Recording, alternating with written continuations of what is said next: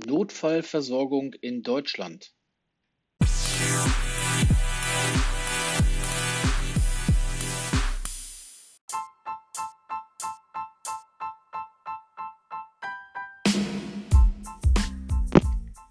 Bundesgesundheitsminister Jens Spahn will das medizinische Notfallsystem in Deutschland komplett umkrempeln. Was ist geplant? Seit Jahren steigt die Zahl der Menschen, die mit leichten bis mittleren gesundheitlichen Beschwerden ins Krankenhaus gehen. Deshalb will Spahn nun die ambulanten und stationären Versorgungsstrukturen verknüpfen, um sie in ein neues System der integrierten Notfallversorgung zu überführen. Außerdem soll die Versorgung flächendeckend ausgebaut werden. Zentral sein soll eine einheitliche, qualitätsgesicherte telefonische Ersteinschätzung, die zu einer sachgerechten Steuerung und Vermittlung von Patientinnen und Patienten in die medizinisch gebotene Versorgungsstruktur führt und von den Betroffenen angenommen wird. Konkret heißt das, die Telefonnummer 112 für den Rettungsdienst und die Nummer 116117 für die Terminservicestellen der niedergelassenen Ärzte sollen in sogenannten gemeinsamen Notfallleitstellen zusammengeschaltet werden. Einrichten sollen das die Länder mit Beteiligung der Kassenärztlichen Vereinigung.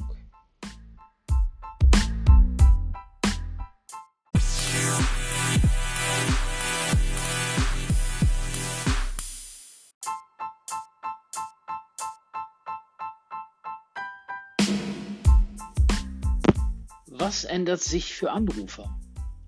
Für Anrufer wichtig, die Nummern 112 und 116117 würden beide erhalten bleiben. Wer eine davon wählt, landet in der gemeinsamen neuen Notfallleitstelle. Sie ist rund um die Uhr erreichbar.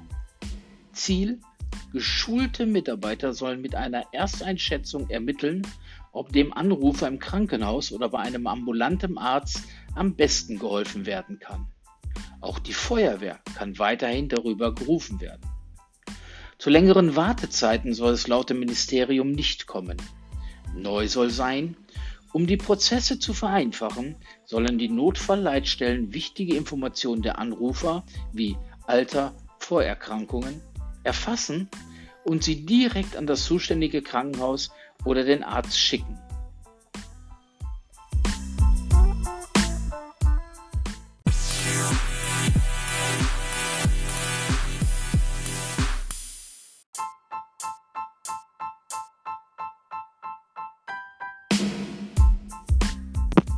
Was verändert sich in den Kliniken? Zusätzlich zur zusammengelegten Notfallleitstelle sollen an den Krankenhäusern spezielle Notfallzentren eingerichtet werden. Dort sollen Patienten je nach Schwere ihrer Erkrankung entweder in eine stationäre oder eine ambulante Behandlung geschickt werden.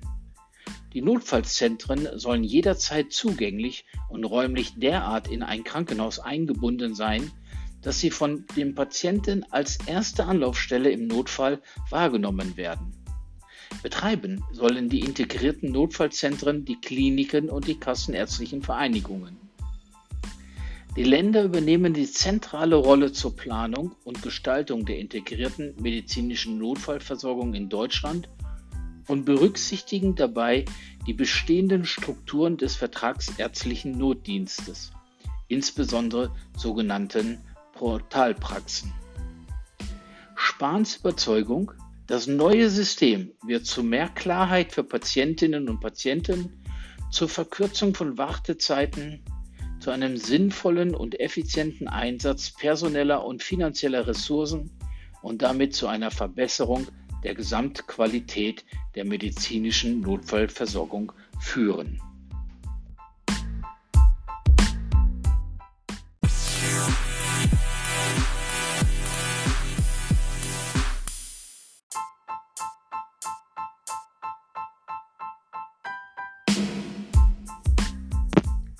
Was kostet das? Spahns Plan soll den Bund nichts kosten. Belastet werden dagegen Länder und Kommunen. In seinem Entwurf heißt es, dass betroffene Krankenhäuser für die Errichtung von Notfallzentren einmalig maximal 13.500 Euro für die Vereinbarung der Kooperationsverträge mit den kassenärztlichen Vereinigungen zahlen sollen. Auf die Kassenärztliche Vereinigung wiederum würden 16.000 Euro für Verträge mit den Krankenhäusern zukommen. Wie teuer es am Ende genau wird, ist unklar.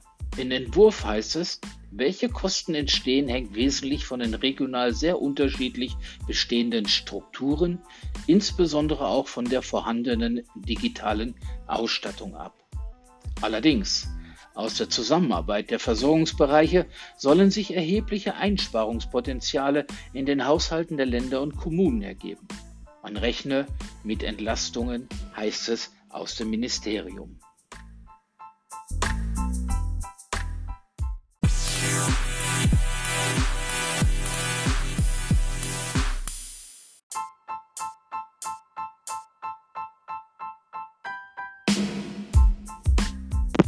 Reaktionen Die Björn Steiger Stiftung für das Rettungswesen in Deutschland begrüßt den Vorstoß zwar grundsätzlich, da auch Rettungskräfte entlastet würden. Bundesweit fehlten aber nach wie vor einheitliche Qualitätsstandards. Die Reform müsste weitergehen. Stiftungspräsident Pierre-Henri Steiger Aktuell klaffen zwischen einzelnen Bundesländern und sogar zwischen einzelnen Regionen innerhalb eines Bundeslandes große Qualitätslücken. Es sei nicht geregelt, wer die Rettung am Ort plane, wer im Blick behalte, ob Rettungswagen und Hubschrauber einsatzbereit seien oder wie systematisch Notrufabfragen in den Leitstellen abliefen. Dabei muss sich der Patient darauf verlassen können, dass er im Notfall überall, egal zu welcher Uhrzeit, gleich gut versorgt wird. Geteilte Reaktion auch bei den Ärzten. Die Kassenärztliche Bundesvereinigung sieht die Reformpläne zwar grundsätzlich positiv, warnte gleichzeitig aber vor der Zerstörung gewachsener Strukturen.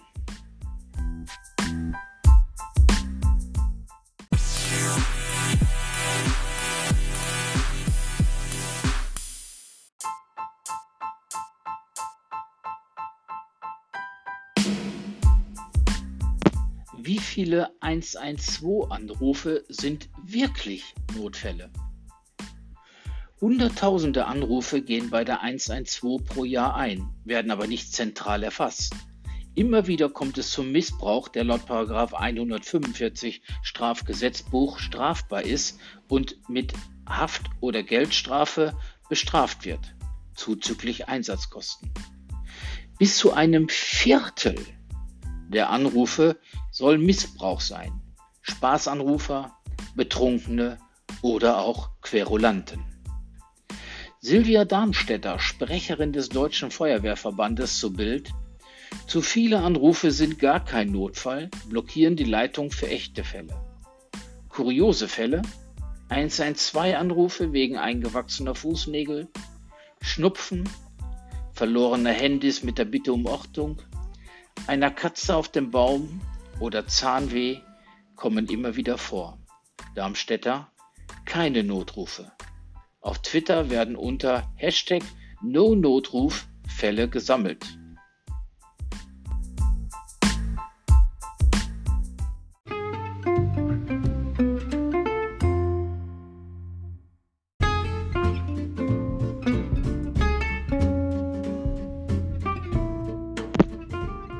Dank für das Hören dieses Podcasts.